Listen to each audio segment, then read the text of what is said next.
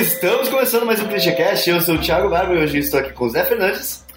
Olá, tenho uma, uma confissão a fazer que estou decepcionado com a vida. Por que você está decepcionado com a vida, Zé? Eu não quero mais ser designer. Ah, seja homem. Seja homem. e eu estou aqui com o Du. A maior tiete da MC Clichê. e hoje a gente está aqui em São Paulo gravando em loco. Fazia tempo que a gente não fez isso, que a gente não faz isso. Eu acho que, acho que é a segunda vez só que eu gravo. É, a gente fez um, sei lá, nos primeiros episódios, antes do 10 e depois no, no do N Design. E quando a gente diz que a gente tá em, em São Paulo, a gente tá dizendo que a gente tá numa cozinha de uma casa em São Paulo. A melhor casa de São Paulo, no caso a minha casa. É, isso aí. E a gente se reuniu hoje aqui pra gente falar um pouco de indie games. Vamos falar sobre por que você deve jogar e o que, que essas coisas que são cada vez mais comuns no mercado de games pode trazer de criatividade para você design. E dar dinheiro para quem realmente merece, né, gente? Exatamente. Voltamos depois dos e-mails.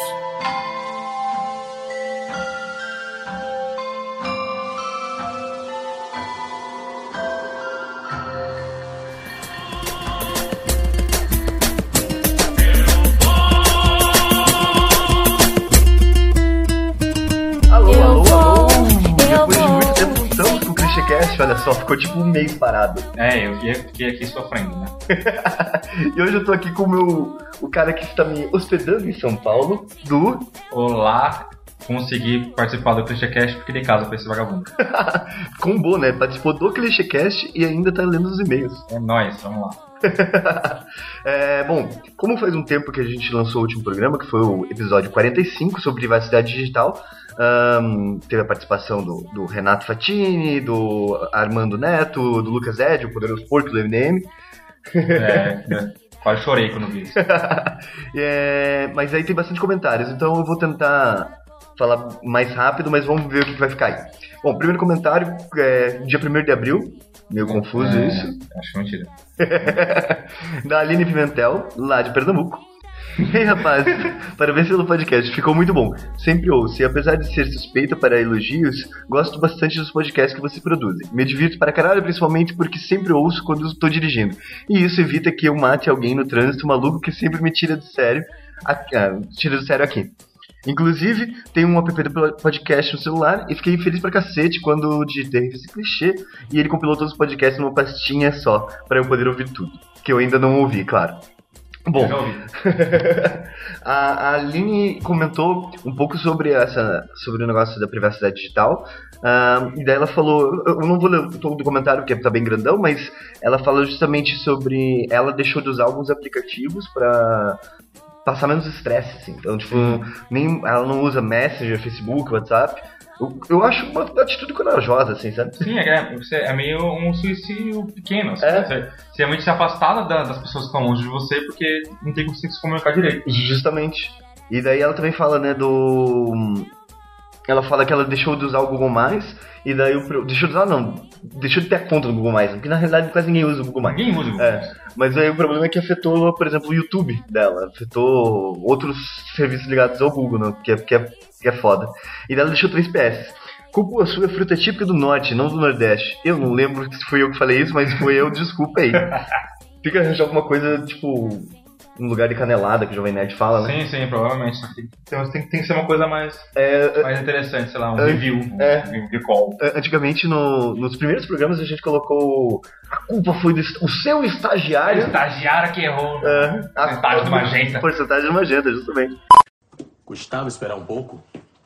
Custava. O seu estagiário errou a porcentagem do magenta na logomarca. S2. Nunca verá na vida lei com nome mais engraçado do que Lei Carolina Dickman. Imagina a situação, você lá no tribunal, o advogado me solta. Segundo a Lei Carolina Dickman, como não rir da, do cara? Nossa, é horrível. Pelo amor de Deus, gente. E o PS3 da Aline, é, as músicas de transição barra trilha dessa edição tão iradas. Eu não lembro o que eu botei de música. Também, né, cara? Quanto tempo faz que você gravou esse Nerdcast? É, faz... Nerdcast. É. Eita, nós. Não, não, no ainda não. Só, só vou jogar Airsoft com eles. É, filha da... ah. Vamos lá, agora eu vou ler um comentário de um, de um ouvinte muito bonito aqui, chamado Eduardo Everlar, que, por sinal é este que vos fala, é, do Instituto Maior de Tecnologia, que fica em normal lá. Olá. Primeiro, Mari Pig. Caralho! Sério, fico muito feliz de, de ouvir o. Pô, foi massa gravar com vocês, cara. Pô, muito bom. Então, é, é, estou aqui para ser contra. Realmente ser contra. É, Google, me usa, por favor. para mim, a utopia do futuro é uma Skynet da vida com a Google controlando tudo mesmo. Por que não? É, existem testes de tecnologias para câmara de leitura mental, câmara de leitura mental, para prever possíveis reações das pessoas que passam por, por essas câmeras. A merda já está feita. Não tem como sair, sair de casa. Tá. Não, não, não sair de casa, acho que não vai ser uma opção. então, deixa controlar a porra toda mesmo. Google Glass vai ser, vai ver tudo de qualquer jeito. É, é mas, mas o que eu queria dizer né, nesse, nesse comentário é que o, cam o caminho está sendo realmente para esse, sabe? É, é realmente é, absurdo pensar assim.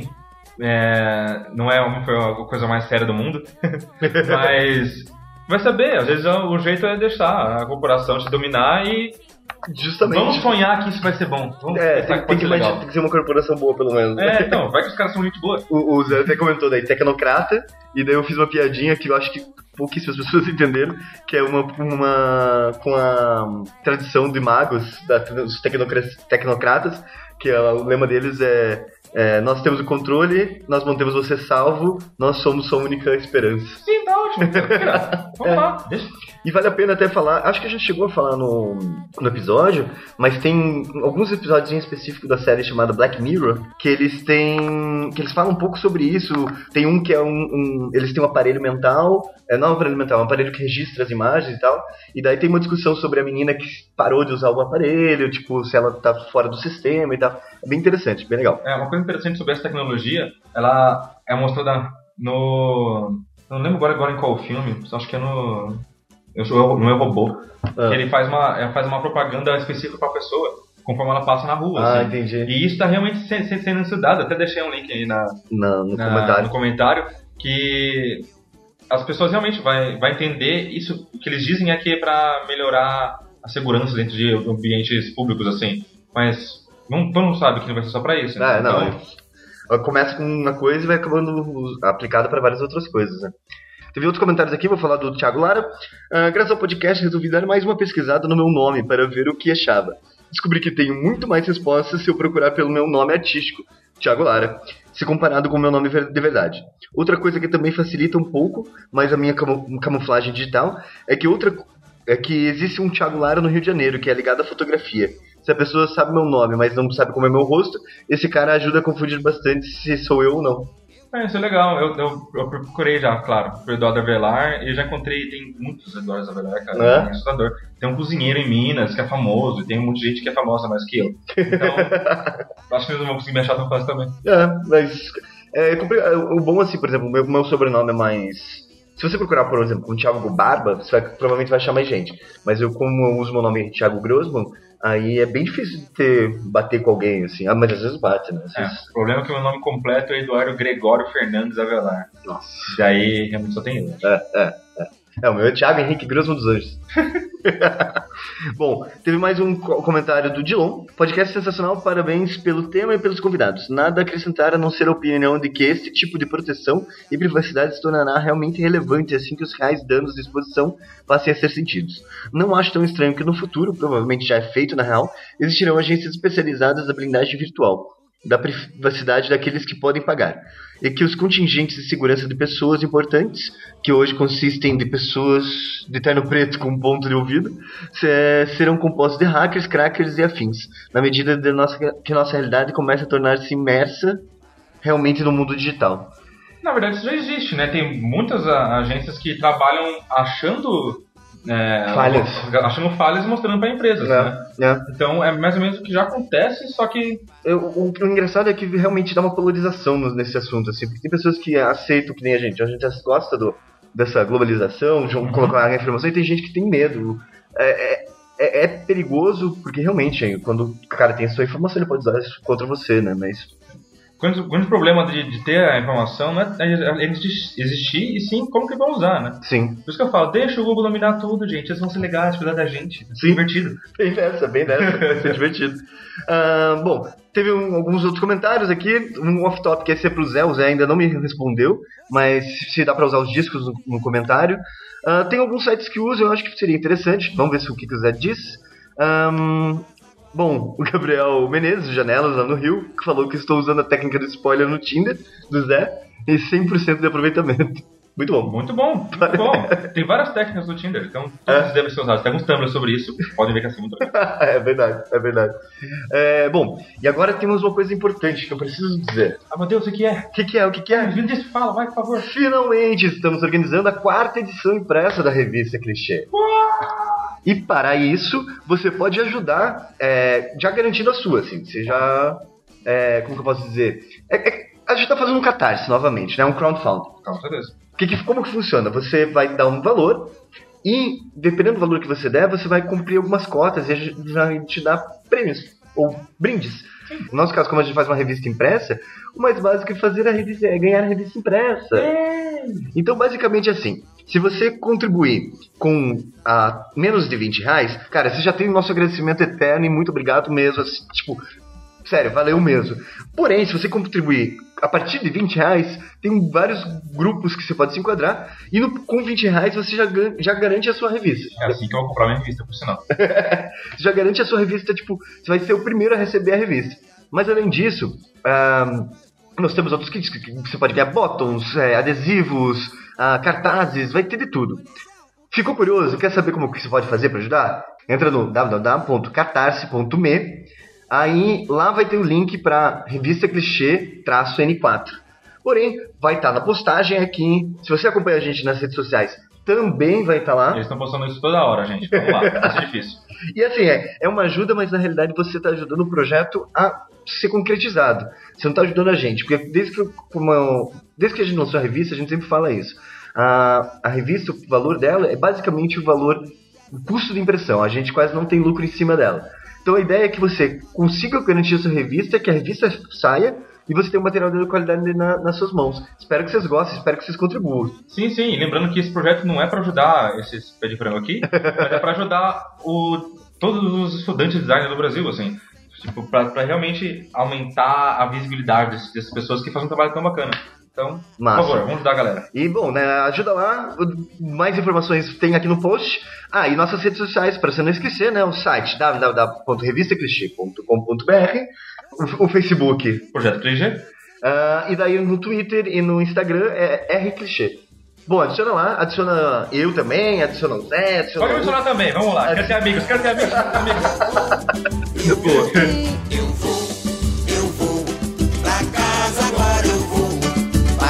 Pararatim-bum, pararatim-bum, eu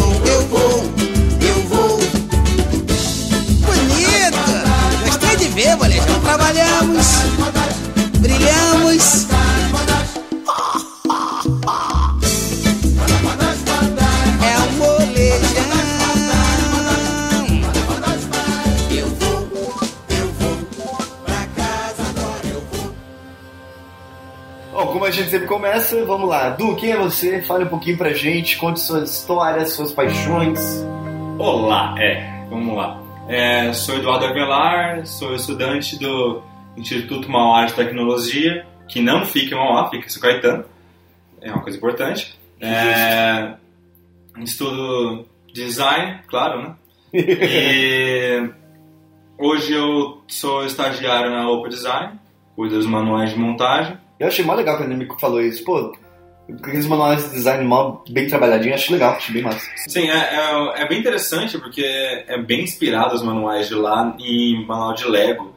Então, é realmente pensando na experiência do usuário na hora de montar o móvel, que nunca é uma coisa tão, tão divertida assim. Então, a gente Sim. está resolvendo um pouco isso e tá ficando bem legal, na verdade. Massa, massa. E aí, vamos, vamos falar um pouco de indie games. O que é indie games, é?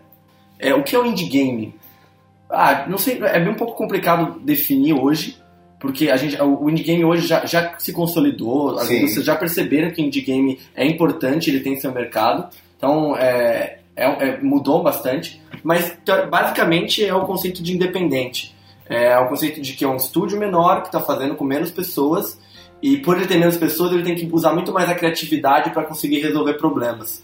É, e como ele vai produzir. Então o indie game basicamente tem essa, essa configuração. É, o que aconteceu foi que o mercado ficou mais popularizado com o termo e as empresas que fizeram jogos pequenos e eram independentes totalmente acabaram tendo não só patrocínio, mas distribuição de empresas grandes e tal. Então é comum você ver às vezes um indie game ser distribuído pela Ubisoft, pela, sei lá. Sim, é uma coisa interessante também lembrar que o indie game ficou muito tempo caracterizado como um jogo feito com nas coxas ou de má qualidade e que hoje, hoje em dia isso já mudou bastante. Tem jogos com ótimos gráficos, como, sei lá, o Limbo ou alguma coisa assim, que Uhum. são jogos incríveis, só que feitos por uma empresa pequena, jogando- usando pouco recurso mesmo. É. E não necessariamente feito Nas, Nas- coxas. nas coxas. É, É, porque hoje o, o- a indústria que mais dá grana é a indústria dos games, mais do que cinema. é. Então, o que, o que foi que, quando uma indústria cresce, começam a ter de- outras demandas. Então, hoje não quer só jogo 3D, a- até a parte artística começou a ser desenvolvida e o indie game veio para isso. Para pegar esse lado, onde pequenos desenvolvedores, que o indie game pode ser feito por uma pessoa, pode ser feito por uma equipe de 40, 50. Isso depende muito de como se configura o, a- a- o estúdio né, que está produzindo. E uma coisa muito interessante também é lembrar que a, hoje em dia a maior, maior quantidade de pessoas que tem renda para comprar alguma coisa já nasceu jogando videogame. É. Já jogava Atari quando era pequeno. Então é legal você ter aquele sensação de nostalgia que você joga um jogo 8 bits Sim. ou 16 bits.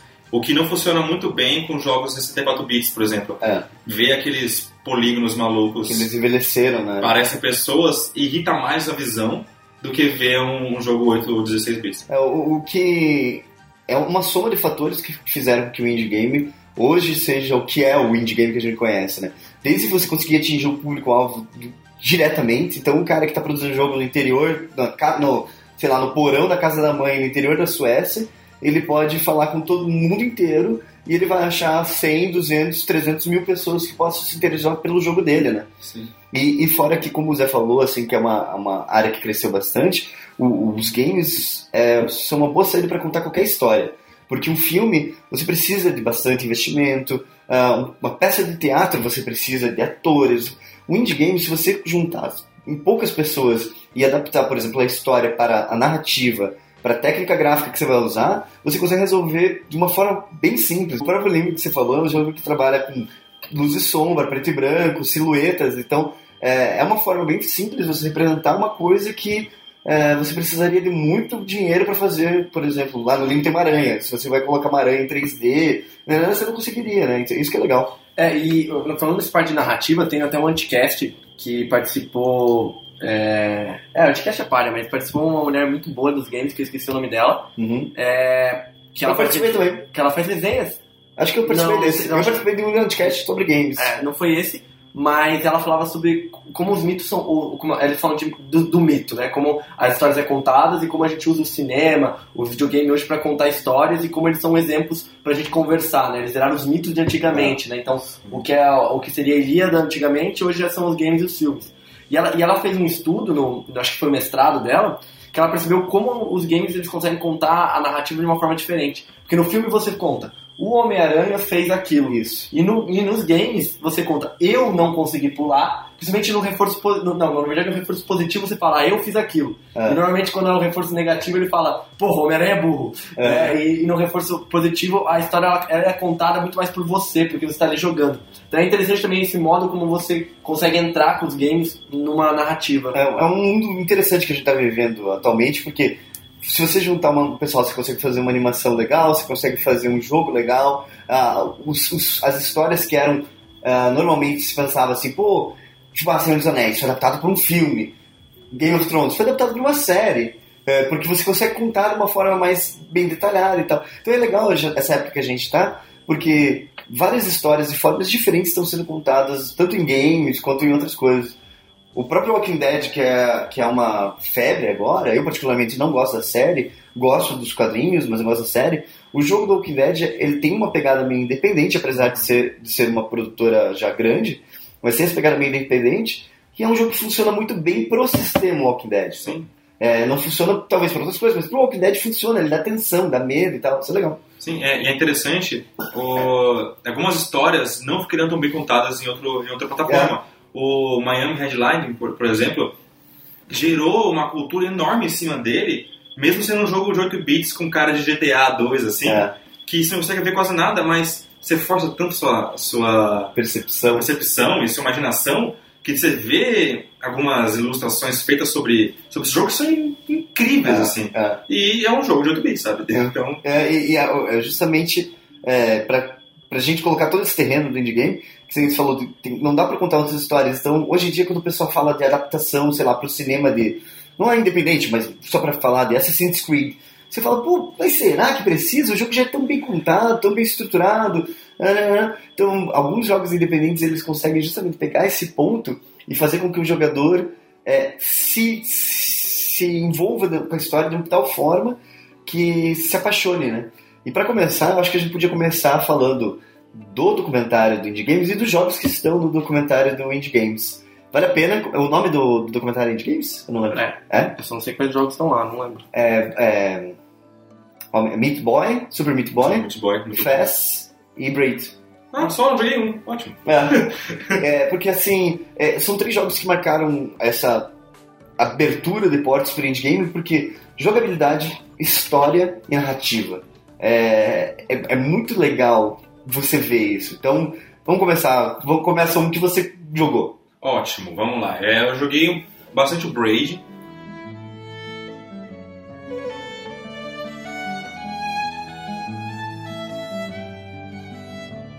É, é um jogo Que espetacular, espetacular. Tá bom que tem É uma maravilha. É, é, nossa, delícia. Querido! Ah, delícia, cara. Oh, é muito bom mesmo. É, é interessante que tem até uma piadinha do Dorkley que é ele conversando no bar com outros, jogadores, outros personagens de jogo e meio descobrindo que ele não faz nada de diferente que os outros caras fazem. Ele É. pula muitas coisas, tem, ele parece que bate em copas e coisas assim, É. e volta um tempo igual o cara do, do, do Chrono Trigger, sabe? Uhum. Não é nada demais. Só que a narrativa dele é espetacular e tem plot twist no final que eu não vou falar, porque acho que é, É, não, não, não.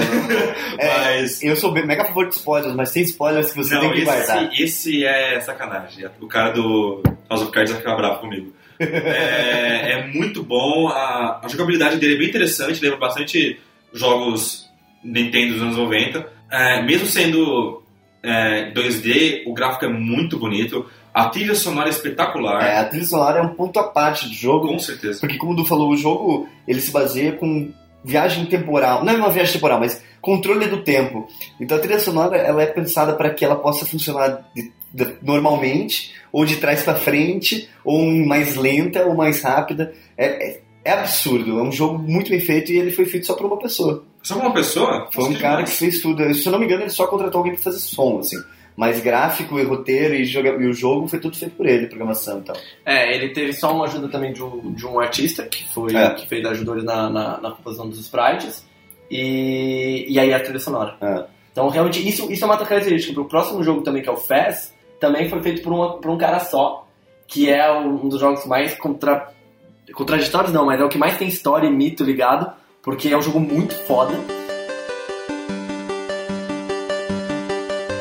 E depois ele foi fazer o Fez 2, a galera ele é criticou muito e É, eu ele não cheguei a jogar o 2. não, ele não lançou o 2. Ah, não ele não tá. lançou o 2 porque tipo, tava, ele tava quase terminando, fez, conseguiu a grana, e daí a galera começou a encher o saco, ele tava atrasando, ele falou, então não vou fazer mais nada. Atrasou, assim. Me chamar.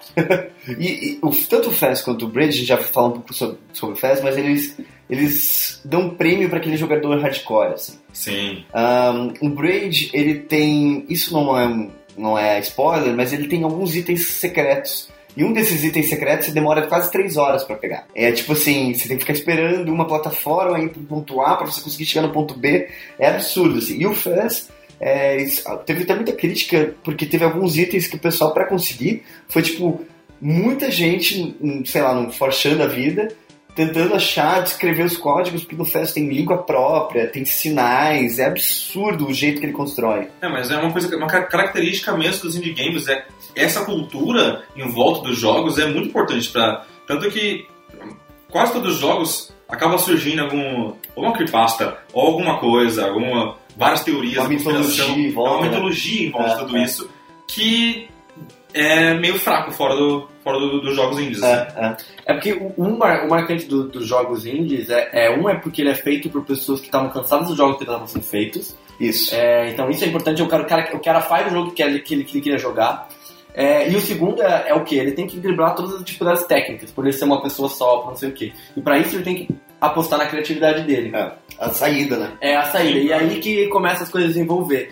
E, e esse Fez e o Braid, eles têm muito isso de um visual muito próprio e, e de uma ruptura. Tipo, por exemplo, o Fez, cara, ele vem com essa ideia de você poder girar o mundo É, e conseguir jogar dentro dos puzzles. E, porra, é foda pra caralho, é muito foda. é. O Fez, então, como o Zé falou, ele é, ele é como se fosse um é, 2D, só que você tem a possibilidade de girar dentro de um eixo o, o, o mapa, né? Ele- a gente vai falar disso até depois, que ele vai ser, acho que, referência para um jogo mais recente. Mas isso gera uma jogabilidade muito legal. E, e- e é por isso que até que a gente está gravando um podcast sobre isso, porque a quantidade de referências e de ideias que você pode tirar de um jogo desse, tanto de referências gráficas, o Du falou do, do Hotline, é, se você for procurar as peças gráficas criadas em cima do, do conceito do jogo, é absurdo, é muito, é muito bonito, é muita criatividade em cima, isso é muito legal. Sem contar o, a parte de storytelling desses jogos que é Sim. excepcional. Assim. É difícil você conseguir ver algo tão. uma história tão bem contada como esses jogos fazem em qualquer outra mídia. assim. Ah, sim, sim. É, e o terceiro jogo daí é o Super Meat Ball. Mi- Super Meat Boy. Oi? Super, Super Meat Boy. Que é um jogo de plataforma também, onde você controla o Super Meat Boy. Sim, Que- uma, uma almôndega. É uma almôndega que é meio, meio gore, assim. É um pedaço de carne que ele vai soltando sangue pra tudo quanto é lugar. E você tem que pegar, tipo, salvar a princesinha e tal. E é legal também por causa da plataforma. Ele traz de volta esse negócio do 2D. Pra você que não sabe que jogo de plataforma é tipo Mario, Donkey Kong. São jogos onde você pula de uma plataforma pra outra. Né? Uma coisa muito legal do Super Meat Boy é que ele é cheio de referências aos jogos dos anos 90, nintendistas, assim. Tanto que todo, toda vez que você chega no final da, da, da fase, chega o vilão e rouba a princesa, né? Uma dessas fases que você chega pra salvar é a entradinha do Super Street Fighter 2. Ah, massa. Que eles os dois assim e vai dar um socão na cara da, da princesa. é demais, cara, é muito bom. Cara, se eu não me engano, tem um lugar que. Tem um, um castelo, um lugar que você aparece. Ele fala a sua. Ah, não, é no Braid. Que ele fala que a sua princesa está em outro castelo, sempre. É, eles são cheios dessas referências É. porque é pra esse tipo de público. É pra quem jogou esses jogos quando era pequeno. assim. Ah, é bem isso, é bem isso. E até pra você um pouco ver essa história, é, o Braid, o Fed, eles saíram como indie games, eles fizeram essa abertura e hoje eles já são, tiveram, eles foram remontados agora pra você jogar no teu Xbox 360, no teu PS4, Sim. então tipo, foram, foram refeitos pra estar nessas telas grandes, que até então eram só pra plataforma de computador. É, né? isso é uma coisa comum nessa primeira geração, entre aspas, indie games. Que na realidade já é a segunda, né? Acho que a primeira vem dos RPG Makers.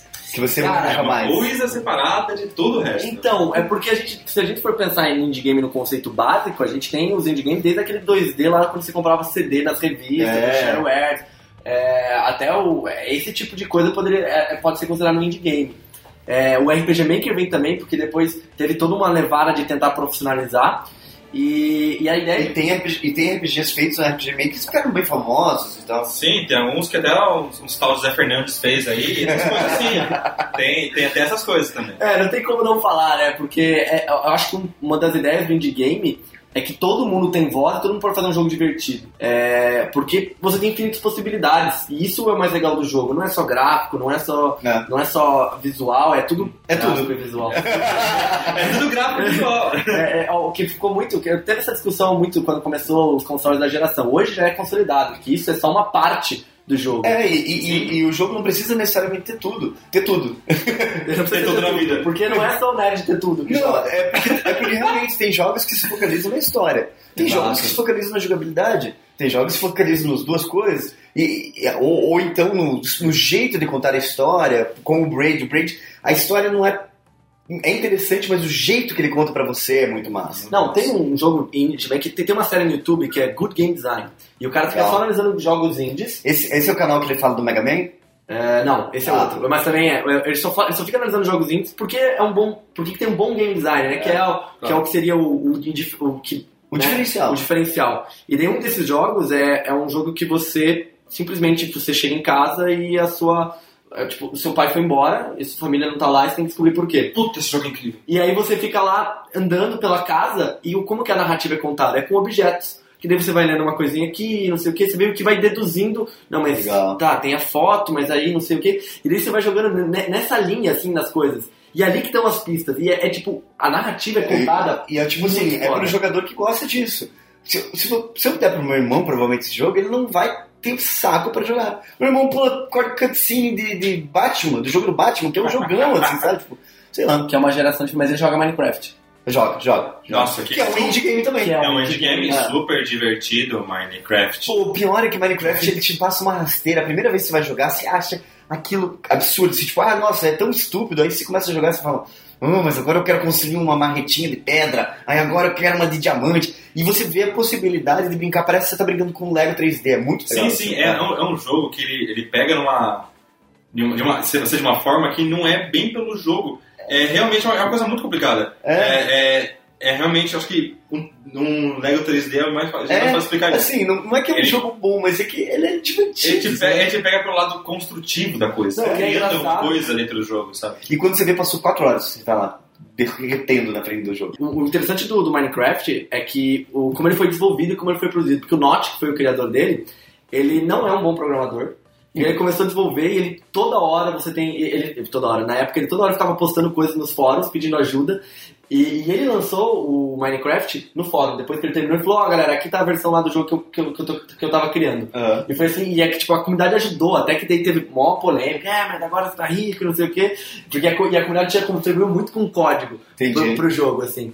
É, mas o cara é sensacional, ele, ele lançou também esses tempos, é, acho que foi resultado de alguma Global Game Jam dele, alguma coisa, ou no ou do Lanjander, e que ele fez um jogo tipo que era só um- era no browser, era só branco e textinho, e você tinha um, um, um botão que era tipo pra você fazer as coisas, e ele era tipo meio que um simulador da vida. É. Então, tipo, ah, você nasce. Aí você meio que colocava, tipo, go on, go on. Daí apareciam algumas opções. Aí, ah, eu podia interagir com pessoa, mas isso tudo em texto. E, cara, tipo, É, eu perdi algumas horas jogando isso. Caraca, é realmente buscando os RPGs. É, RPGs os com primeiros histórias. testes, é. só que ao mesmo tempo ele tá fazendo uma crítica da vida, porque daí você vai falando assim, ah, quanto mais você põe de, de paixão, você ganha um, um coração que é um, um broken heart, né? Um coração partido, e daí com esse coração partido você já consegue fazer, é, ter mais experiência em outras coisas, sabe? Tipo, então É. vai indo assim, e, e, cara, é tipo, uou, no É bem final assim, divertido, você é bem fica, tipo, divertido. E é engraçado que o Minecraft começou como um jogo indie, mas hoje é o jogo com o maior espaço é, interno do jogo que já, já, já feito, assim.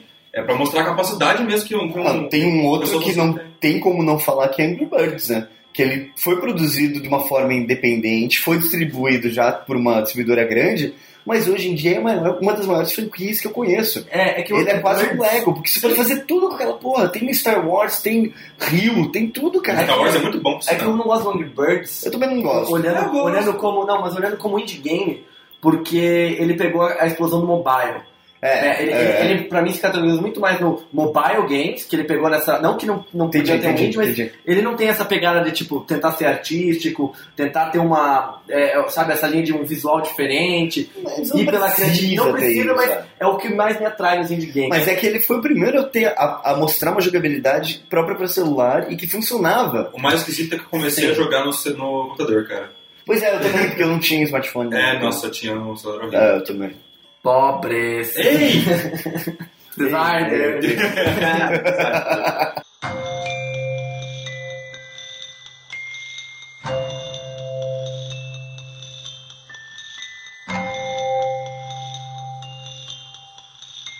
Você pulou um pouco ali do, sobre o RPG Maker. É, era, era importante porque o RPG Maker te dava ferramentas. Era legal porque ele te dava ferramentas para você criar. Então é à toa que o nome é RPG Maker. Né?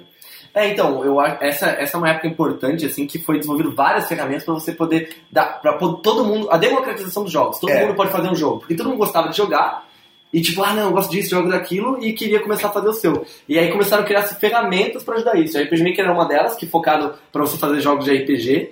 Aí tinha o Mugen também, Que é incrível. Que era pra você fazer vários personagens e plataformas de jogos de, de luta 2D, Aham. como Street Fighter e, e The King of Fighters. E é um jogo legal que dá pra fazer um MMA dentro do, dos jogos, você, você baixava personagens, você podia criar esse personagem com os sprites e tudo mais, mas você podia achar um fórum e baixar personagens e colocar o seu Ryu contra qualquer pessoa se você Que quisesse. legal. É. Eu, já- eu já, eu lembro que eu jogava muito com o personagem do Homer naquela época. E era Nessa muito época teve um jogo do Chaves com isso aí, não Sim, foi? exato, Isso exato. mesmo. Então, aí também veio o Game Maker, e o Game Maker foi um dos únicos que sobreviveu muito a essa leva. Uhum. Até hoje o pessoal usa Game Maker é, para fazer jogos é, profissionais, assim, ainda da- dessa época. É, e essa ideia de dar plataforma é realmente dar essa, essa, essa democratização. E era muito comum sprite, pegar os sprites do, do Nintendo e começar a fazer. É, isso eu acho que é o que mais movimentava, porque ali você viu o exercício de criatividade. E claro, o cara não teria todo o empenho de fazer todo o pixel art, to-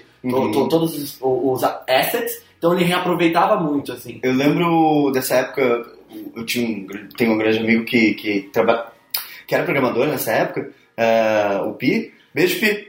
Aí ele tinha um. ah, ele apresentou pra gente um joguinho que era Little Fighters, ou alguma coisa desse Nossa, jeito. Puta merda, caralho. Little O Little Esse Fighter jogo 2 é era melhor ainda. Sensacional. É um jogo simples, é, do tipo. Na Hack and Slash é.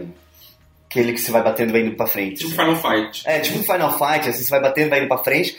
Só que você tinha, sei lá, 20 personagens diferentes e tinha um que soltava magia de fogo, um que soltava magia de gelo. Era uma época que a internet nem era tão boa, então a galera sentava em volta do teclado, cada um configurava Já quatro joguei, players. joguei em 4 com um teclado. Era muito horrível. massa, era muito divertido. bom. É, é. Era muito divertido. E, e ele vem dessa, dessa época de, de, de plataformas que, que deixavam você fazer jogos. é. Não era nada programado do zero, assim. E era um, já, já tinha seus easter eggs, assim. Tinha um personagem que você tava quase morrendo, você fazia um código e ele virava mais foda, mais todo É, mundo. tinha o de fogo e do gelo que se juntavam e virava um Nossa. só. E, e esse é outro jogo que você conseguia em fóruns. Você poderia se programar o seu, o seu próprio personagem, só Uhum. que eu não tinha capacidade para isso. Então eu ia em fórum e baixava uma caralhada de jogo de personagem. Joguei muito com Vegeta, que Ah, era massa. muito bom, e com vários jogos. Praticamente todos os personagens interessantes que você já viu na sua vida, você conseguia achar uma versão dele do Little Fighters. Cara. E dá, pra jogar também, é um dos primeiros jogos que eu lembro que você conseguia jogar em rede. Você conseguia, pela internet, se, Aham. se fosse muito rico na época, É, é, faz, faz, faz tempo, faz, faz tempo. tempo pra caramba. É, jogo, consegui jogar com outras pessoas online, assim, numa. numa ou como. Não lembro se tinha como co-op, mas como batalha um contra o outro, isso tinha. E dá pra fazer com. Acho que com oito pessoas por, por jogada, assim, era muito Nossa. divertido. O engraçado dessa época é justamente a comunidade, né? Que vocês falaram, que é a galera um ajudando o outro a produzir e os jogos sendo distribuídos bem independentemente mesmo, porque até na- nessa época nem tinha como cobrar. Era o cara que jogava um zip num fórum e ia passando esse zip de mão em mão até cair num casar da vida e por aí vai. É, eu acho que se a gente olhar para esse passado e ver como está configurado hoje a indústria, é interessante ver esses dois lados que você comentou. Um, a, a comunidade é, e as grandes empresas perceberam isso. Então, por exemplo, hoje a Unity, a, esses tempos aí a Unity lançou, é, liberou a galera para baixar grande parte. Teve também a, a- a- acho que é a Unreal Engine, também tá, tá, tá É, liberada. aham, Então, tipo, realmente eles perceberam assim, cara, já que a gente teve todo esse trabalho para construir todo um, um sistema, vamos liberar e a galera constrói em cima. É. Vale a pena, porque você vai ter mais jogos sendo produzidos, é, mais coisa boa vindo A, por aí. a, a, a comunidade dos mods, por exemplo, o Sim. que seria hoje dos MOBAs? Você que está aí, seu novinho, jogando LOL, você não sabia, mas ele foi criado em cima de um jogo chamado Warcraft. Foram pessoas que foram lá e criaram um jogo à parte, com um sistema à parte, em cima de outro jogo. Sim, Não, o próprio Counter-Strike, meu Deus. É Nossa. tipo. É, o Counter-Strike foi também em cima do um mod Half-Life. em cima do Half-Life. Half- Half-Life. Half-Life. Não, é Half-Life, tá, tá no Brasil. É.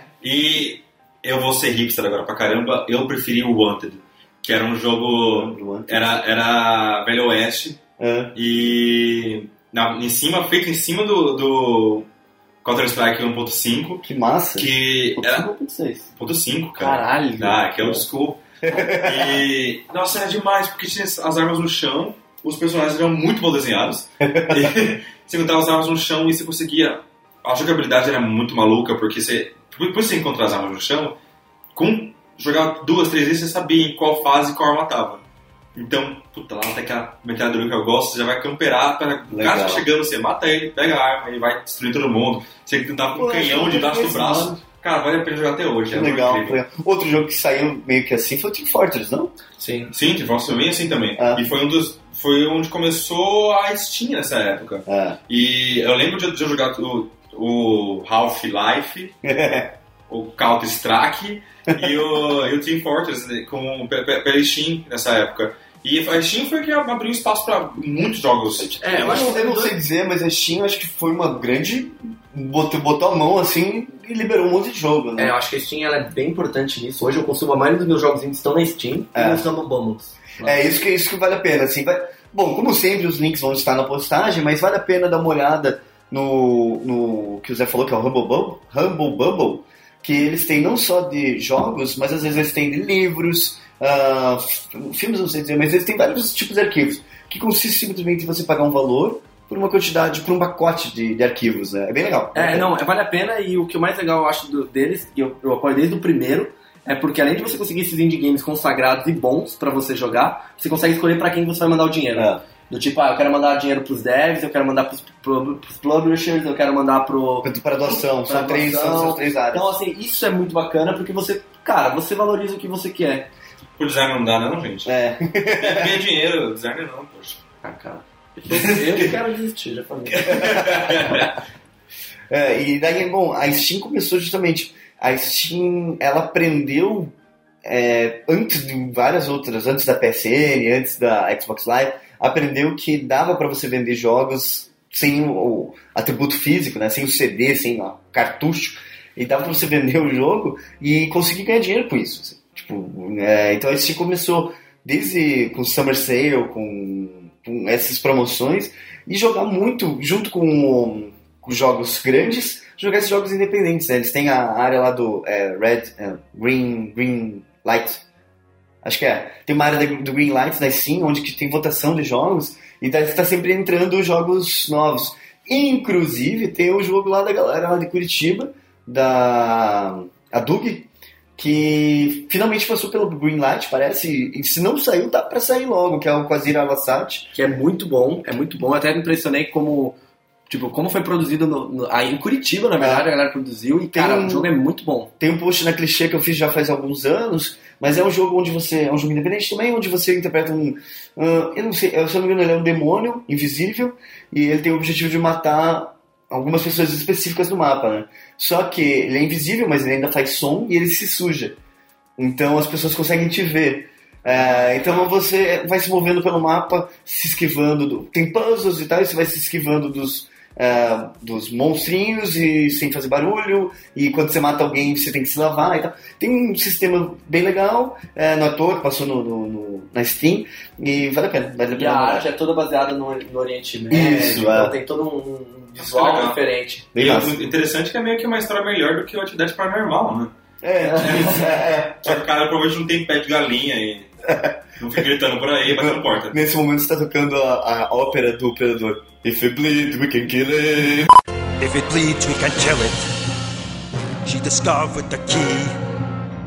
There is proof we can wound it. So repeat after me. If it bleeds, we can kill it. If it bleeds, we can kill it. Yeah, now take a stand. Here now, take a stand. We can bring down this bastard. We can bring down this bastard. If we stick to the plan. If it bleeds, we can kill it. Mas aqui, antes de passar pro próximo bloco, eu quero fazer um, um comunicado, um abraço pra galera que participava das comunidades de RPG Maker. Era o pessoal da Vila Maker, do Castelo RPG, Desert Eagle, o, o, Caramba, o. Giovanni Link, Nerd. o Desert Strike, toda essa Nerd. galera muito foda. Corta o O bloco. James Frozen, que era uma galera muito foda de, de fórum e eu comecei na internet com fórum com RPG Maker e aprendi a programar, na verdade, no RPG Maker. Assim, toda a minha lógica veio de lá, porque era por eventos você conseguiria colocar if, e daí o cara se move pra cá, move pra lá. É, e até hoje eu acho que é, um- é uma, uma boa ferramenta pra você ter, iniciar o cara nessa, nessa ideia, ainda mais porque você tá fazendo um game, você tá vendo as coisas acontecendo ali. E fica um abraço ao Nostálgico RPG Maker que me fez muito bem. Lancei até alguns jogos, que não vão estar no link abaixo.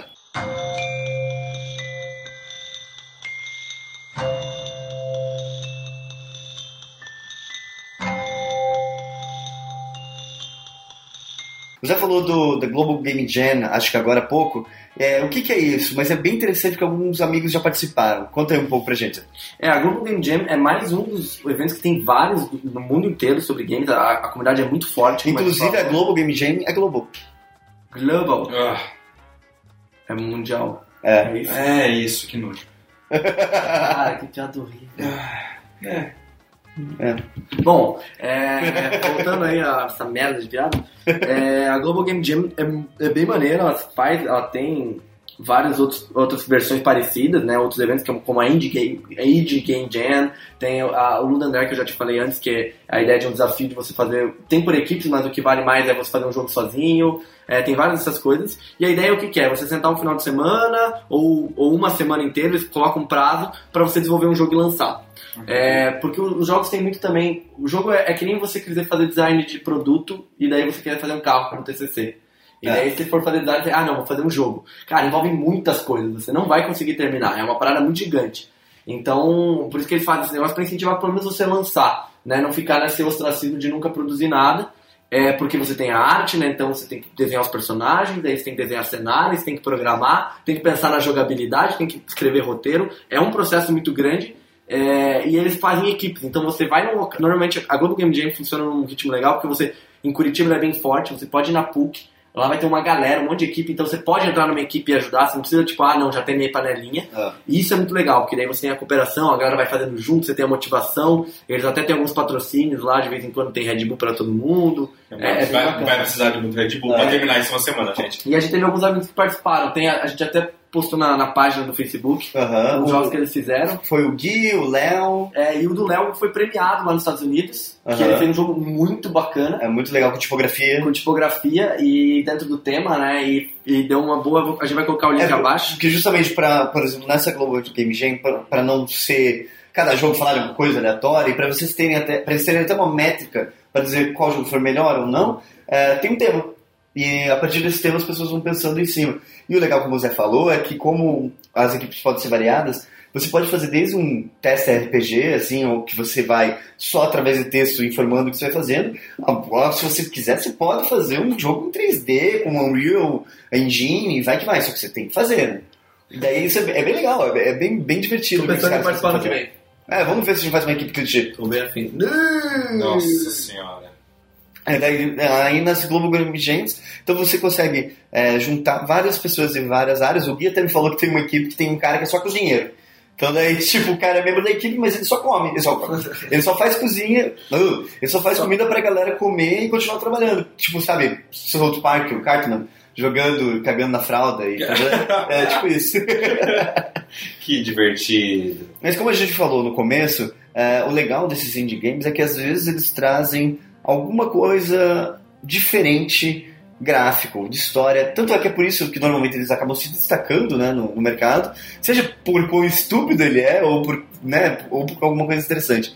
E eu acho que a gente podia listar alguns jogos assim que, que a gente curte ou que a gente acha interessante. É, quer começar? Ótimo. É, eu tenho três jogos pra falar. É, o, todos eles, acho que todos eles eu joguei por causa do Julian. Beijo, Julian. Gato. Era É. pra ele estar aqui, mas ele não veio pra casa. É. Lembrando. É, pra ele tá aqui, mas não veio pra casa. Chupa, Julian, também. É, o primeiro dele é o Paper Please, que é um, nossa, é um jogo muito divertido. Na verdade, não sei por que é divertido, mas ele é divertido. Você, você é um agente da, da imigração de um país que está sob uma ditadura. Então, o seu objetivo é deixar ou não as pessoas entrarem no país. Basicamente, você pede tipo, a papelada, você carimba o, passaporte da pessoa, vê se está tudo certo com a altura, se os dados batem, se não, você não deixa a pessoa entrar. Se, e se sim, você deixa ela passar. Só que você precisa ganhar dinheiro para dar comida, aquecimento e pagar seu aluguel. Se não, se você não paga aluguel, você é preso. Se você não paga aquecimento, a sua família fica doente. E se não paga comida, a sua família sente fome. Aham. Então você tem que estar. Quando acaba o dia, você tem que contabilizar certinho para ver se você está conseguindo fazer isso. Enquanto você tenta ajudar um, um grupo de terroristas que está querendo ir contra a ditadura. Caramba. Então- Ah, então você tem que, tipo, tem que trabalhar e ao mesmo tempo é, ser um agente duplo, e ao mesmo tempo você tem que sobreviver. Exatamente isso. E quando você ajuda demais a, a, a União lá que está contra a- o governo, você- eles percebem que você é preso também. E se você ajuda de menos, nada muda, você se ferra do mesmo jeito. Então você, vai criando linhas do tempo conforme as suas ações. E, e vai mudando. E elas têm que. Por exemplo, tem um momento que se você, você tem que. Você ganha uma arma pra depois de alguns dias você matar um cara que, vai, que não pode entrar, Hum. que ele é um, um político. E quando você mata ele, você ob- obviamente você é preso. Só que, você, só que sua, a união salva a sua família. Entendi. Então, você tá lá pra. Você se sacrifica, você morre no jogo, vai salvar a sua família. Legal. É um dos finais que tem um milhão de finais nesse jogo. Ah, que massa, que massa. Tem um jogo que me lembrou isso, que é Por que Indie Games são tão legais, que é um jogo que você tem que. Seu objetivo é chegar no banheiro e cagar. Só que daí você vai dando comandos, do tipo, ah, abrir a porta. Beleza. Aí você, ah, beleza, sentar no vaso. Daí eh, você sentar no vaso, daí tipo, ah, daí ele. Daí você termina as ações, né, que você vai colocando, daí ele fala, porra, você esqueceu de, de- de abaixar a calça. Fica, ah, você esqueceu o papel. Ah, você esqueceu de abrir a porta, você se cagou inteiro. Daí ele vai indo até você não conseguir achar a sequência certinha de, de comandos pra você poder cagar. Isso é bom porque você tá bêbado, né? É, cara, é muito engraçado. Não, um que eu, que eu tô jogando demais, que na verdade eu joguei no computador, aí eu cheguei em casa, tava jogando com meu irmão no PS4, joguei de novo, é Rogue Legacy. Puta, esse jogo é sensacional. Você me falou desse jogo. Por favor. É muito bom, porque assim, é- ele é bem simples, ele é uma, uma plataforma também, e os personagens são bem caricatos, você entra num castelo e você vai coletando dinheiro, matando inimigos e não sei o que. Aí você morre, você volta, você, você sai do castelo, Tem, é- é- o legal desse jogo é que ele tem uma mecânica que ficou bem popular até nos indie games, que é a mecânica que eles chamam de roguelike. Que é a mecânica que você vai, pra- vai morre, e você começa do zero de volta, e você vai passar pelos mesmos desafios de volta, e vai... É, bem exatamente. legal, é bem legal. Que é mais ou menos. Mas toda vez que você volta, você veio com dinheiro. Então você vai podendo comprar habilidades. Então o caminho vai ficando Ah. cada vez mais fácil. Que legal. Mais ou menos isso. Mas... Mas o mais legal, que agora que vem a sacada do, do jogo, é que ele é meio que uma família, certo? Então você Ah, vai. joguei! Você vai- Esse jogo é demais. Exato. E daí o, o próximo, o próximo personagem não é você de novo. É É, um filho. outro personagem. Que na verdade não é seu filho. Mas aí é um spoiler que eu não posso dar? Ou posso dar? Foda-se. Ah, agora já foi. Agora foda-se. é, é irmão. Porque no final, ele. Eu sempre também fiquei sobre se é filho ou não, mas é irmãos. Porque é o rei que tá doente, te manda. Porque na verdade, por que que eu tô contando isso? Porque ele é o segredo do jogo. Porque você joga, você não sabe por que, que você tá naquele maldito castelo, a não ser que você termine o jogo. E na Ah, verdade eu não sei, eu sei disso porque meu irmão me contou, porque eu não terminei. Não, mas você não falou a parte mais importante da parada. Não, calma, vou chegar lá. Que daí você é o irmão, e daí o irmão, ele. Toda, toda geração diferente de personagem, ele vem com coisas diferentes. Ou É seja, legal, cara. É, isso ele, é ele- ele- ele pode vir com gigantismo, ele pode vir com, com- Ele pode ser um anão, ou ele pode ser um cara normal. Aí ele pode ser uma classe. Ele pode ser Hokage, ele pode ser samurai, pode ser paladino. é, ele pode ter alguns problemas de, de deficiência de visão, então assim, é tudo, é tudo monocromático. Não, ele tem daltonismo, muda as cores. E isso influencia na jogabilidade de uma forma que você ri. Tipo assim, você pega o personagem e tá lá, disléxico. Aí você fala, ok. Aí quando você vai jogar, vem o texto de tudo errado, você não consegue ler nada. Não, assim, e, é muito tem, e tem uns que vêm com fobia, uma coisa assim, você não consegue jogar direito no, no escuro, você... É, exatamente. É, é bem legal. Glaucoma é um dos, mais, dos, dos melhores pra pegar, porque não trabalha tanto assim, só fica tudo escuro. É, é, então, mas você também tem miopia. Aí, tipo, as coisas com borradas, a não ser o que que tá na tua frente. É muito bom esse bom, jogo. é muito bom. É uma sacada muito boa. E não é à toa que esse, esse jogo foi, tipo, transmitido pra todas as plataformas, assim. E os caras realmente ganharam uma graninha com ele. Eu vou falar um jogo que eu comecei a jogar quando o- a Google Chrome, o Google Chrome ele liberou joguinhos dentro do, do browser. E eu lembro que quando eu comecei a jogar, eu falei pro Zé, a gente começou meio que jogar junto, que é Bastion. Foda. Isso eu não conheço. Bastion é um outro jogo sensacional de narrativa, de gráfico, de trilha sonora. Ele é absurdo, assim, ele é tipo top 10 em quase todas as categorias. O legal do Bastion é que ele tem um narrador que vai falando com você. Então você é um personagem ah, que você sabe que teve um tipo um holocausto, uma bomba nuclear, alguma coisa assim. Você não sabe exatamente o que aconteceu, mas você vai tentar reconstruir o reino. E daí você começa, por exemplo, na cama. O jogo começa com você deitado e o narrador fala: Ah, e esse é o garoto e ele está deitado na sua cama. Aí você, obviamente, tem a opção de sair da cama. Se você não sai, o narrador continua. E ele continuou deitado para mais um tempo. e se você continua ali, ele fala: O garoto não queria se levantar nesse dia. Aí de repente você levanta ele. Finalmente ele saiu da cama e vai andando pelos corredores. Só que os corredores às vezes não tem parede. Então você cai para fora do mapa dele. E ele caiu para fora do mapa e morreu. Não, me desculpe. Voltando ao que está acontecendo, e ele vai narrando. Então, a, a- a liberdade que você tem parece que você está construindo a história realmente. Então, se você escolhe o machado, ele fala, e o garoto se sentiu confiante com o machado. Mas se você escolhe o arco, ele fala, não, ele lembrou como ele era bom com arco e flecha. É muito bem E, e construído. todo jogo também tem- as narrativas. Você nunca vê o cenário inteiro, você vai andando e ele vai aparecendo. É como realmente se você estivesse construindo o seu destino ali. É, é, é bem sensacional, porque pega tudo isso que a gente falou de história, narrativa, porque não é só a história, é o jeito que a história está sendo contada pra você, mas todas as partes gráficas e texturas e sons e o caramba 4, assim. Vale muito a pena jogar. E ele tem no Google Chrome, você baixa no É. Chrome. Só que ele é meio sacana, porque daí você baixa o primeiro capítulo, você vai jogando, você vai curtindo, daí ele, ele vai fazendo e ele aparece, não, mas pra você terminar de jogar, tá aqui o preço.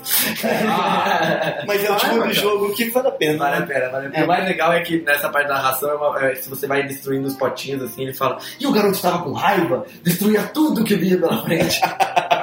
É muito foda. Tipo o garoto do Zell, tipo o Link destruindo todo mundo, entrando É, nas pessoas mas e é. tudo.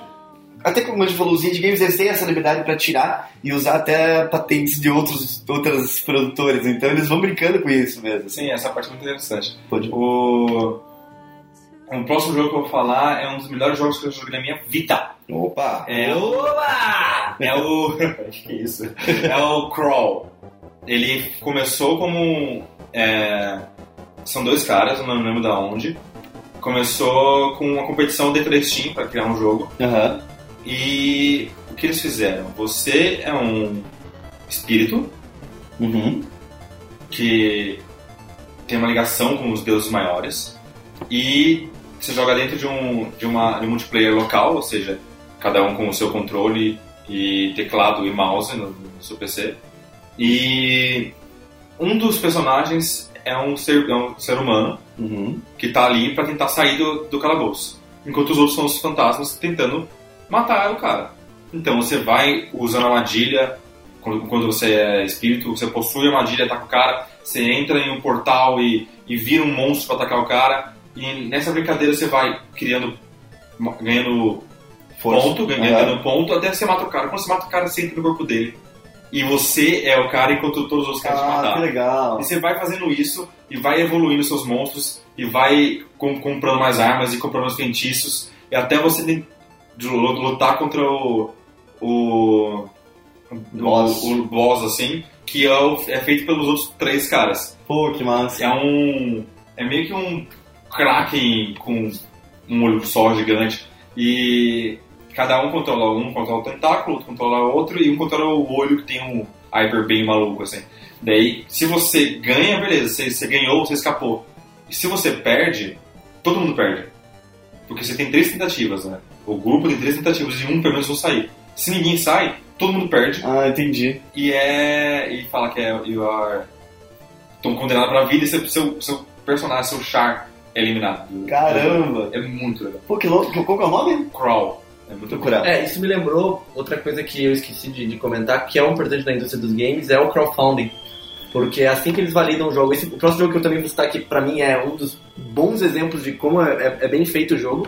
Ele não tem nada de, de inovador, ele só é bem pensado em tudo, que é o Shovel Knight.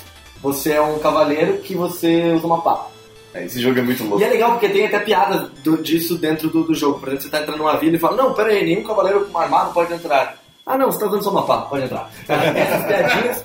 E ele foi financiado pelo crowdfunding. É, e aí ele tinha as metas dele, que era assim, ah, se a gente conseguir tanto dinheiro, você vai ganhar mais tanto, a gente vai ter mais essa fase extra, não, você vai ter uma fase especial, vai ter uma soundtrack a mais, que é realmente como funcionam o- hoje os, ca- os catarses, né? Os crowdfunding Falando em Catarse, entra no Catarse. Tem clichê, ajuda ele. Quatro. é, como, como funcionam os crowdfunding em games, né? Então eles te dão algumas features a mais, alguns prêmiozinhos.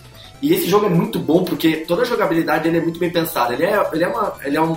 Ele é feito, foi feito em 2014 e ele é gráfico Super Nintendo plataforma.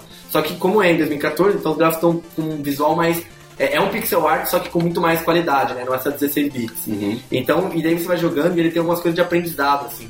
É, a- ele é muito bom nisso, assim. Ah, você vai jogando a primeira fase, ele meio que te ensina todos os movimentos sem falar nada. Você vai aprendendo meio que apertando. E ele tem um movimento especial, só que é você conseguir, você apertando para baixo, você quebra as, as, Pedra. as pedras.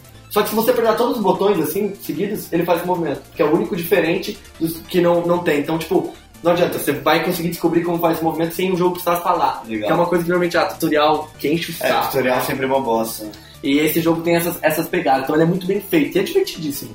É complicado falar três jogos assim, então eu vou pegar algum- algumas ideias que eu acho legal. Esse jogo ele não tem nada de inovador, ele não tem nada demais, mas ele tem o que é massa nele é a história.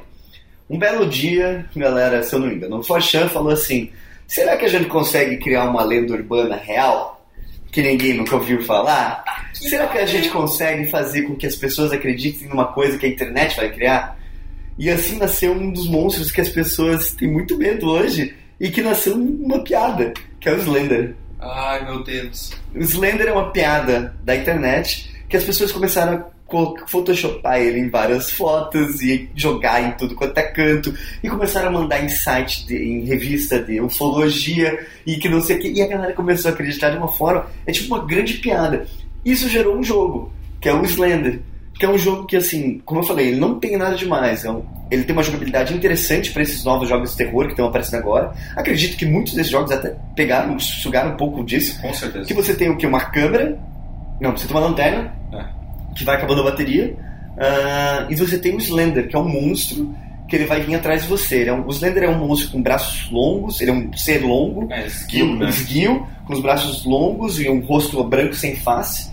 E ele vai seguir você. Então, você está andando no meio da floresta e do nada você olha para trás e ele está atrás de você. Então você tem que não olhar para ele, apagar a luz, tem algumas técnicas para evitar ele, mas ele vai acabar vindo atrás de você. E o objetivo do jogo é você achar oito páginas lá. Mas, porém, entretanto, todavia, o legal desse jogo é mostrar que a comunidade criou toda uma mitologia e alguém foi lá e fez um jogo do nada e esse jogo cresceu a ponto desse cara que fez o jogo do Slender fazer outros jogos e entrar pra indústria de games, assim. Acho bem legal isso. Sim, e esse jogo gerou um dos vídeos mais engraçados do YouTube, que são é, Eleven Drunk Guys Playing Slender aqui, por favor, gente, põe aí. É. Porque, nossa, eu ri que nem um idiota, viu? Cara, é muito bom, cara. É muito bom, é muito bom mesmo. É, pra terminar, terminar, Terminar. pra terminar meus jogos, é, o...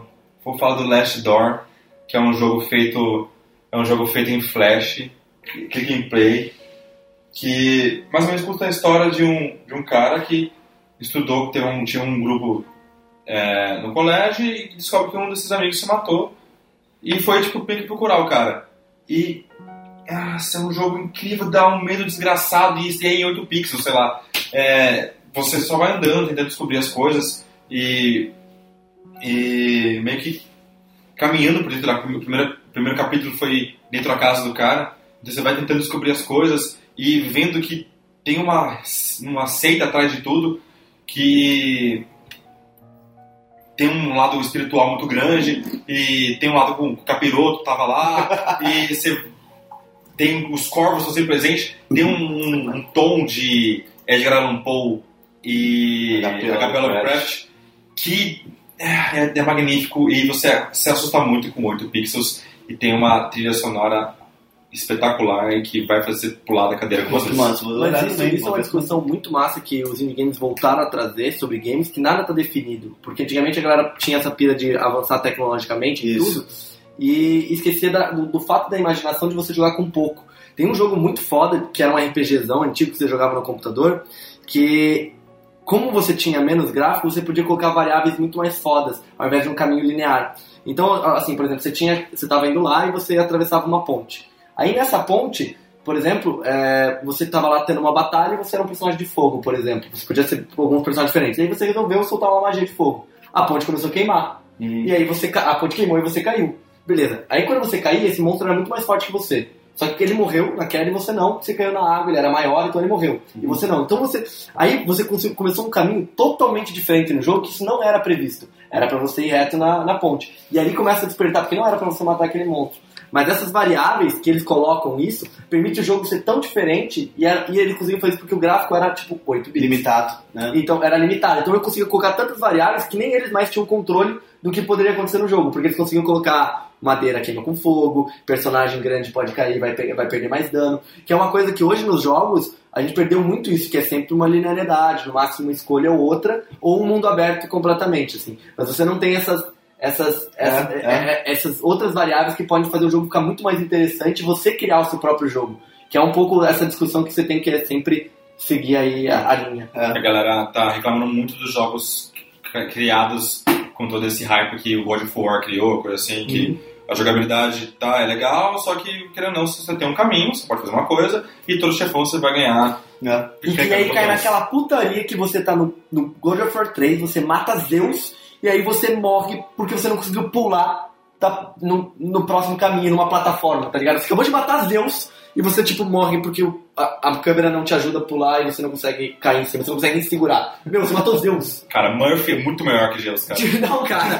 tipo, não, não, não faz sentido. God of War 3 é foda. O God, of, o God of War 3 não acaba assim, não, cara. Não, não é acabar. Não é acabar, porque Ah. você, tipo, você, você morreu, entendeu? Você matou Zeus, aí você vai, tipo, simplesmente, ah, dar um pulinho pra sair lá do, do templo, aí você morre no buraquinho Ah, minúsculo. tá. É, é, é, é verdade. Aí você, tipo, Entendi. Entendi, entendi, entendi, entendi. Tantos jogos assim que mexeram de alguma forma, que eu vou falar mais. No final eu só vou falar nomes que eu acho que é mais, mais justo. Mas tem, tem um jogo que me, moveu bastante para a criação até ano passado. Ele é indie game, mas ele tem uma distribuição grande também, que é o Guacamelee. O Guacamelee ele me, apare- me apresentou uma coisa muito legal, que é tipo um hack slash em 2D, assim. Você é um lutador, é um, é um mexicano que tem a sua mulher sequestrada e você recebe uma máscara de lutador e que você pode vi- viajar entre o mundo dos mortos e o mundo dos vivos. Ah, que demais. E além de, mais uma vez, trilha sonora muito boa, é um jogo que tem referências a tudo que você possa imaginar. Ele tá sempre te zoando. Então, por exemplo, tem um dado momento que você entra numa sala secreta e tem um QR Code lá. Aí você passa, né? Pô, caralho, um QR Code, quero ver o que que é. Aí você coloca o celular na frente e daí aparece uma mensagem pra você. Parabéns, você sabe usar QR Code. Sabe, tipo... É, Mas ao mesmo tempo, assim, é um jogo bem construído, ele tem uma mecânica de jogo muito massa. Como eu falei, ele é meio hack and slash, meio God of War, como o Zé citou até agora, por isso até que eu lembrei dele. Mas ele, ele se tem sistemas de luta e técnicas e ele vai trabalhando no 2D, do tipo, ah, então esse bicho precisa levar um golpe X para destruir a armadura.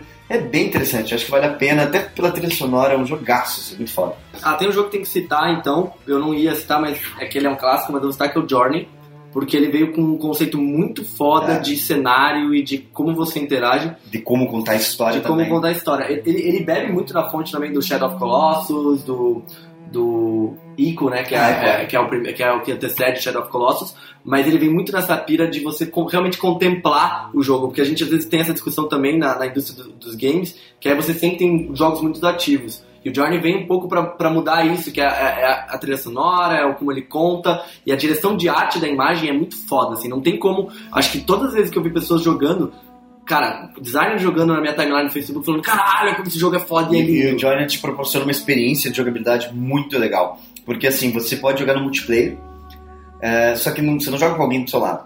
Você está jogando na internet online, você está jogando. E em dado momento você vai encontrar um outro personagem é, seguindo o mesmo caminho que você está seguindo. A, a mesma jornada que você está seguindo. Só que você não tem nenhum jeito de se comunicar com ele a- além de um som único que o seu personagem faz. Que é tipo, sei lá. E é isso que ele faz. É, tipo, ni, ni. E daí ele faz o som e o outro, porém, faz o som. E no, assim, sem você ter técnica de fala nenhuma, mas você consegue se comunicar com. ni, ni, ni, ni, ni, ni. Aí você consegue dizer pra direita ou pra esquerda que você tá indo, se você tá subindo, se você tá descendo.